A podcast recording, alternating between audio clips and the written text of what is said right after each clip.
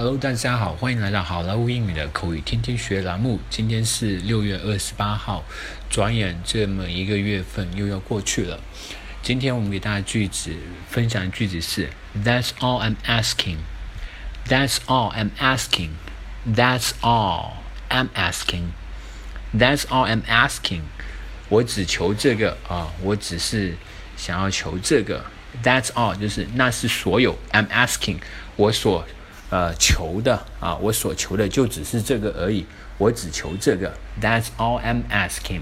好，接下来我们来看一个 dialogue。Jeremy, talk to mom. Our mom's been thinking about you. Jeremy，你跟妈妈聊会儿天啊，咱妈一直都想着你呢。Forget about it.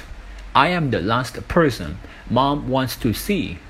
It won't take five minutes until we start to yell at each other. 得了吧，咱妈最不待见、最不愿见到我了。要不了五分钟，我们就得开始吵起来。All right, at least go home and bring mom some gifts. That's all I'm asking.